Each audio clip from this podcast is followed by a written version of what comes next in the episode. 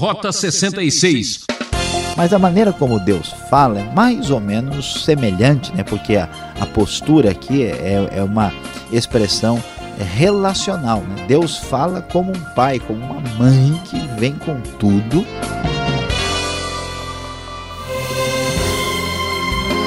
No ar, mais um super programa Rota 66. Esta é a série Profetas do Antigo Testamento no início do livro de Jeremias, o passado de presente para você. Hoje o professor Luiz Saião, um especialista em hebraico e conhecedor profundo das escrituras, preparou uma aula sensacional. Infidelidade não. Traição não.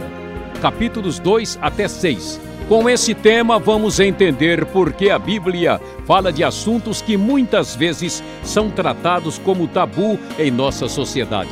O que um comportamento pode revelar sobre nossa espiritualidade?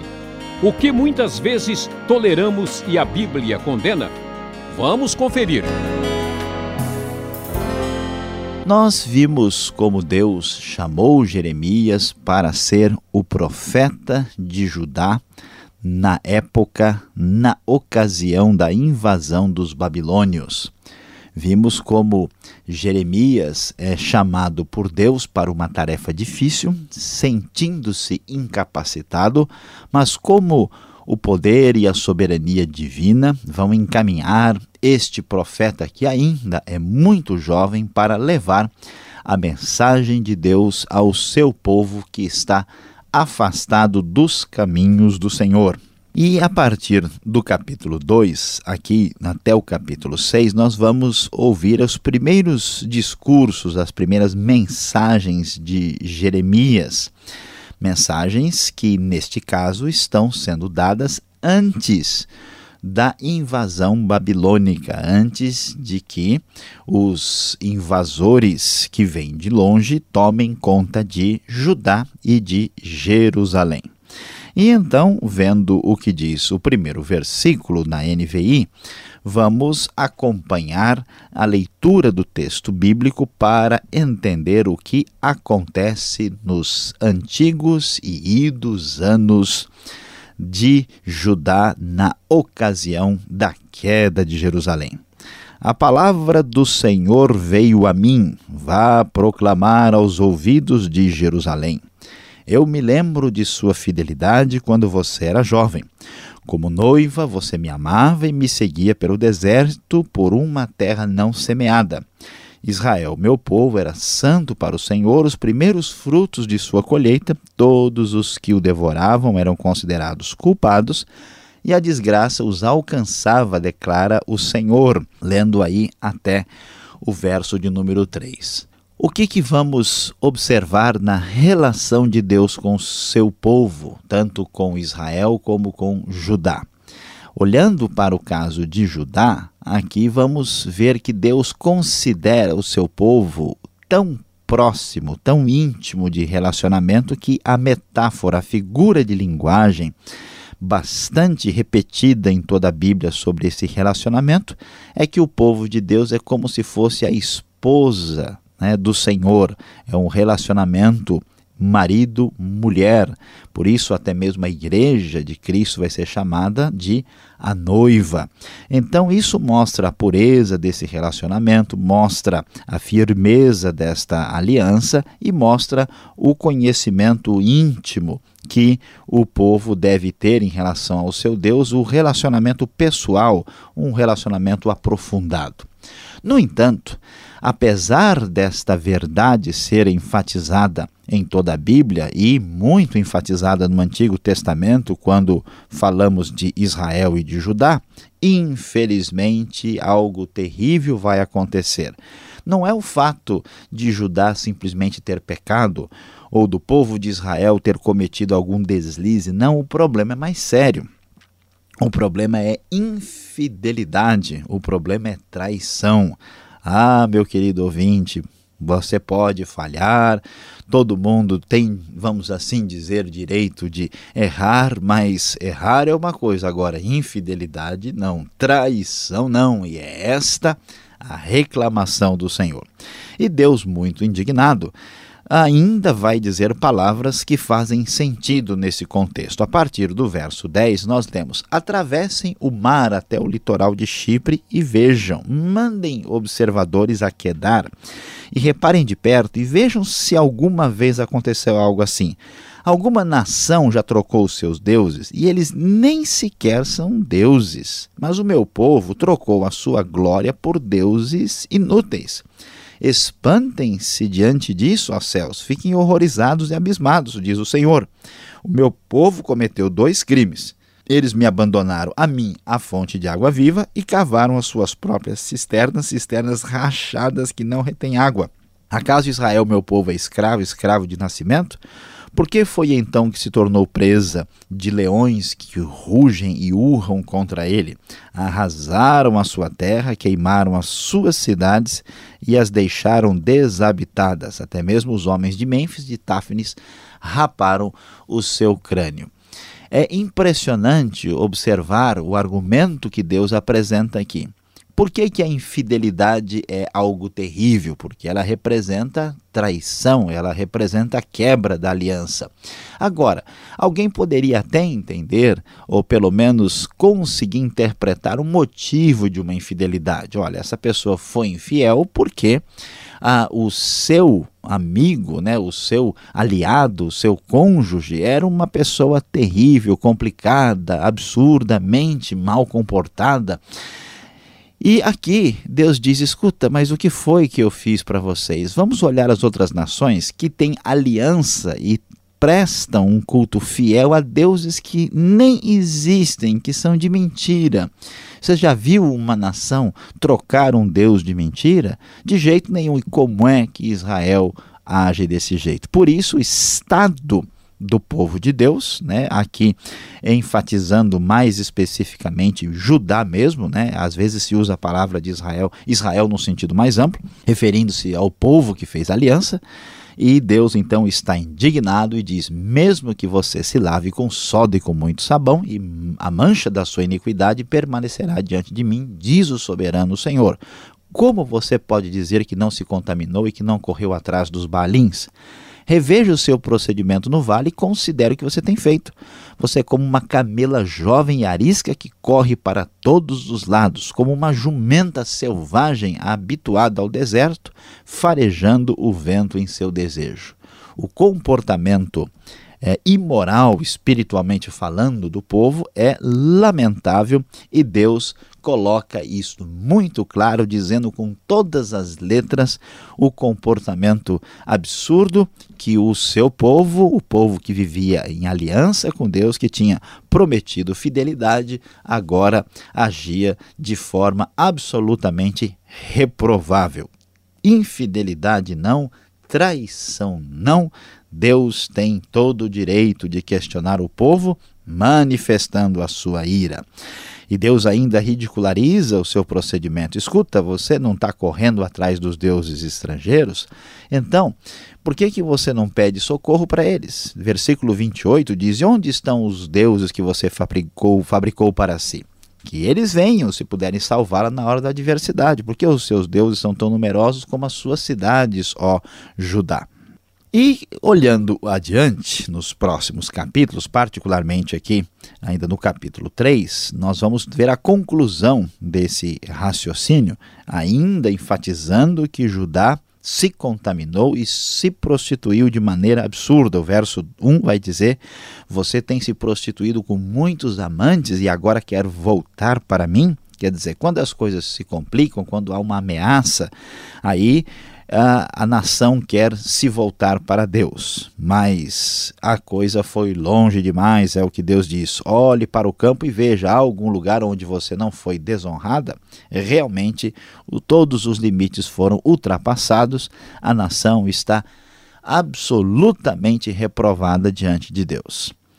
Ah, e prosseguindo, ainda no capítulo 3, o texto vai nos dizer que durante o reinado do rei Josias, o Senhor me disse: Você viu que fez Israel a infiel, subiu todo o monte elevado e foi para debaixo de toda árvore verdejante para prostituir-se? O profeta Jeremias comenta o comportamento de Israel. E naquela hum, atitude cultural daquele tempo, Deus diz o seguinte: depois de ter feito tudo isso, pensei que ela voltaria para mim, mas não voltou. E a sua irmã traidora Judá viu essas coisas. Viu também que dei a infiel Israel uma certidão de divórcio e a mandei embora por causa de todos os seus adultérios. Israel tinha caído na mão dos assírios no oitavo século. Então Deus figuradamente diz: Olha, eu dei a, a, carta, o documento de divórcio, eu a dispensei porque ela agia como uma mulher que não tem vergonha. Da mesma maneira, olha só o que acontece. Depois de tudo isso, a sua irmã Judá, a traidora, também se prostituiu sem temor algum. E por ter feito pouco caso da imoralidade, Judá contaminou a terra, cometendo adultério com ídolos de pedra e madeira. Apesar de tudo isso, sua irmã Judá, a traidora, não voltou para mim de todo o coração, mas sim com fingimento, declara o Senhor. É terrível o comportamento do povo. Eles estão absolutamente condenados, porque o comportamento de traição é o pior possível. Qualquer pessoa certamente concordaria comigo. E então, nos próximos capítulos, Deus vai anunciar o julgamento que virá. E agora, o povo de Judá só tem duas alternativas: ou arrepende-se, ou terá claramente o juízo de Deus caindo sobre eles. E Deus começa a anunciar essa possibilidade. 3:22 diz: "Voltem, filhos rebeldes, eu os curarei da sua rebeldia". Sim, o povo responde: "Nós viremos a ti, pois tu és o Senhor, o nosso Deus. Deus começa a dizer da loucura que é esta traição, esta idolatria e tudo que eles estão fazendo. Capítulo 4 reforça ainda mais. Assim diz o Senhor ao povo de Judá e de Jerusalém: Purifiquem-se para o Senhor, sejam fiéis à aliança, homens de Judá e habitantes de Jerusalém. Se não fizerem isso, a minha ira se acenderá e queimará como fogo por causa do mal que vocês fizeram. Queimará e ninguém conseguirá apagá-la. A clara palavra de que o julgamento vem pelos babilônios aparece um pouco mais adiante, porque do norte eu estou trazendo desgraça, uma grande destruição, diz o verso 6. E o povo deve ficar assustado, porque sem arrependimento o juízo está decretado. Assim diz o Senhor: toda esta terra ficará devastada, embora eu não vá destruí-la completamente no final do capítulo 4. E por que que Deus está agindo assim? Será que Deus não está exagerando? Vamos olhar os últimos capítulos 5 e 6 e vamos descobrir que, de fato, a corrupção atingiu o nível mais elevado possível. Procure em suas praças para ver se pode encontrar alguém que haja com honestidade e que busque a verdade. Então, eu perdoarei a cidade. Deus não está, naturalmente, passando dos limites. De fato, o povo chegou a um nível terrível de decadência e de maldade. Por isso, uma nação virá de longe para atacá-la, uma nação muito antiga e invencível, uma nação cuja língua você não conhece e cuja fala você não entende. Esta é a realidade do julgamento que veio sobre Judá, porque apesar de Deus ser bondoso e paciente, é muito claro que tudo tem o seu limite. Por isso, mais uma vez repetimos: infidelidade não, traição não.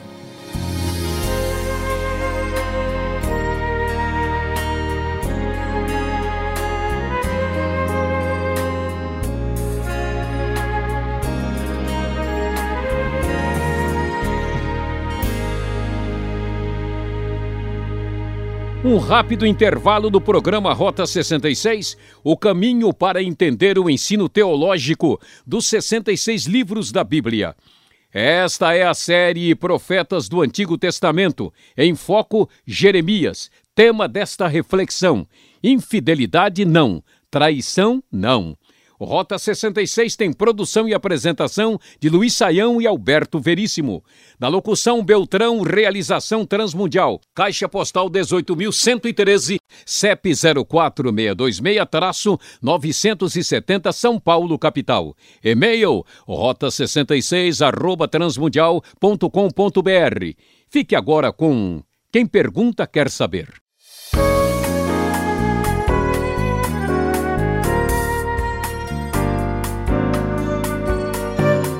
Vamos às perguntas agora no Rota 66. Você que está acompanhando a exposição em Jeremias, profeta do Antigo Testamento, capítulos 2 até 6. O professor Luiz Saião trouxe um tema muito discutível, muito polêmico. Professor Luiz Saião, a Bíblia é um livro que fala de espiritualidade ou tem muita sexualidade aqui nessa história? Por que Jeremias traz um tema assim tão constrangedor como esse? É, pastor Alberto, na verdade a Bíblia não é nem um livro de pura espiritualidade, né, desligada do mundo, nem um livro de sexualidade. A Bíblia fala do relacionamento de Deus com o homem. E quando fala do relacionamento entre Deus e o homem, ela toca em todas as áreas da nossa vida. Então a Bíblia não é um livro que trata apenas do espírito, que trata apenas de coisas futuras, assim, altamente miraculosas. Ela fala de todo o nosso envolvimento relacional com Deus. E, portanto, ela vai falar a respeito da idolatria e vai falar da sexualidade, mostrando ah, algo que era uma coisa bastante conhecida, muito comum, todo mundo entenderia muito bem, para ilustrar esse afastamento né, uh, espiritual, esse afasta essa apostasia do povo em relação a Deus, a figura da sexualidade é bastante pertinente e ela mostrava aqui a situação em que o povo se encontrava. Ao contrário do que muita gente imagina, para o texto bíblico, a sexualidade criada por Deus é uma coisa uh, da qual se fala com bastante naturalidade e tranquilidade. Agora, essa infidelidade de Judá é apenas espiritual ou havia alguma coisa literal nessa infidelidade? Boa pergunta, pastor Alberto. É interessante a gente observar, né? Muitas pessoas imaginam que tudo isso aqui é apenas simplesmente uma figura de linguagem sem nenhum fator motivador. Mas, na verdade, o que a gente vai descobrir é que esses cultos pagãos, eles eram cultos orgiásticos também. Então, quando a, a, o texto fala do comportamento de, de Judá em relação ao seu procedimento, a, não é mera linguagem figurada, né? porque o povo, quando participava de um culto pagão, esses cultos pagãos eram feitos em lugares altos, eram feitos perto de árvores grandes e verdejantes e eles celebravam a fertilidade da terra. E o ritual de culto aos deuses pagãos, ele também tinha aí a presença né, de, de expressão sexual. Por isso que se fala até em prostituição cultural na Bíblia. Então, a infidelidade e a imoralidade sexual, infelizmente, não é apenas uma questão de figura. A figura ilustra o relacionamento de Israel e Judá com Deus, mas também havia uma prostituição, uma imoralidade literal nos cultos pagãos daquele tempo. Agora, o capítulo 3, verso 12, mostra um perfil diferente, né? Volto a Israel, diz o Senhor, e não farei cair sobre ti a minha ira. A ira de Deus virá ou o povo ainda vai ter chance eh, de escapar dessa? Olha, pastor Alberto, é necessário aqui prestar atenção à, à, dinâmica da palavra profética. Como é que funciona a profecia no Antigo Testamento? Toda palavra profética, ela vem de maneira unilateral. Ela traz a manifestação da ira de Deus, a expressão clara de rejeição e de reprovação do pecado e então a palavra divina vem de uma vez dizendo: ó, você está errada, você está condenado, você não vai escapar. Mas a maneira como Deus fala é mais ou menos semelhante, né? porque a, a postura aqui é, é uma expressão é, relacional. Né? Deus fala como um pai, como uma mãe que vem com tudo e diz: olha, você vai ficar de castigo. No entanto, né, quando o filho se arrepende, quando o filho começa a mostrar lágrima no olho, aí Deus né, claramente reduz a sua postura a, de crítica em relação ao próprio povo. Em todo discurso profético sempre há chance de arrependimento. Se o povo né, se arrepender, é como a gente viu em Jonas. Deus disse: Nínive vai ser destruída. Esta é a palavra, esse é o decreto. Mas o povo se arrepende. Então Deus muda aquilo que estava decretado, porque esta é a dinâmica normal da profecia. Então o povo ainda tem chance se se arrepender de verdade, mas parece que não só o povo não se arrepende, como a situação de decadência, corrupção tomou conta de tal forma que não haverá mais retorno. Agora, para finalizar essa participação aqui, é, quando é que foi essa profecia, essa mensagem de Jeremias? Quando é que ele pregou este tema, esta mensagem dura para o povo? Olha, uma das coisas uh, interessantes que existe em Jeremias é que o livro tem bastante referência à questão de datas, mesmo que a organização cronológica do livro não seja a perfeita, a gente vai ver aí algumas dificuldades, especialmente nos próximos trechos mas nós sabemos que ele começa a falar a partir do 13º ah, ano do reinado de Josias, isso é no 627. A partir de 627 é que surge uh, essa profecia que a maioria dos estudiosos acha que isso deve ter sido falado no máximo até 621, 620. Uh, e uma coisa assim deixa a gente com a pulga atrás da orelha, né? É meio estranho esse texto. Por quê? Porque porque a época de Josias é quando ele institui a sua reforma religiosa, onde as coisas melhoram. Aparentemente, apesar dos esforços de Josias, apesar de ele, como rei, caminhar na direção certa, o povo, de modo geral, não mudou e não se arrependeu, não. A reforma de Josias não atingiu o povo como um todo. Ficou ainda numa certa superficialidade, de modo que isso justifica a, o, a maneira como Jeremias fala de modo duro, porque o juízo de fato virá. Então, nesse período é que dá para a gente localizar essa profecia e entender o cenário histórico. Né? A coisa vai ficar feia mesmo a partir de 609, depois da morte de Josias quando o rei Joaquim vai assumir o reinado, aí de fato a, a, Judá entra no seu momento assim final, complicado e sem possibilidade de retorno. Obrigado, Saião. E você quer saber mais sobre infidelidade, traição? Fique ligado, vem agora a aplicação desse estudo.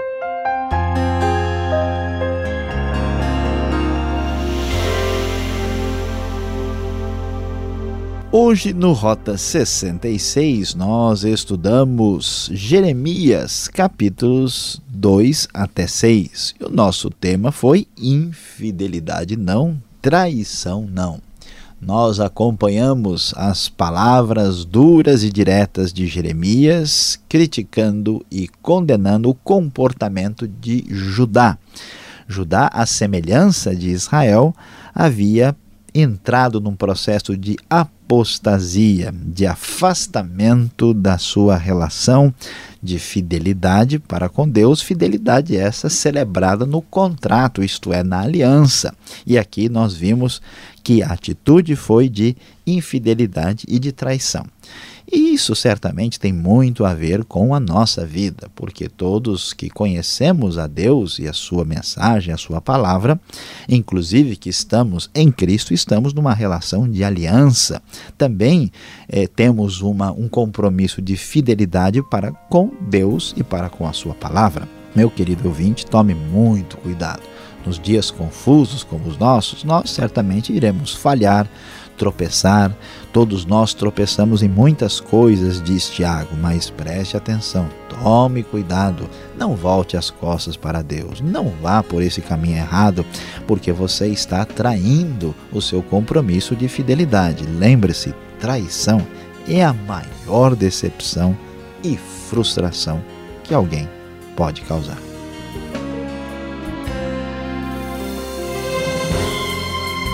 Ponto final em mais um programa Rota 66. Para acompanhar a continuação desse estudo sensacional, basta sintonizar essa emissora nesse horário. Se gostou, divulgue para os amigos e visite o site transmundial.com.br. E aquele forte abraço e até lá!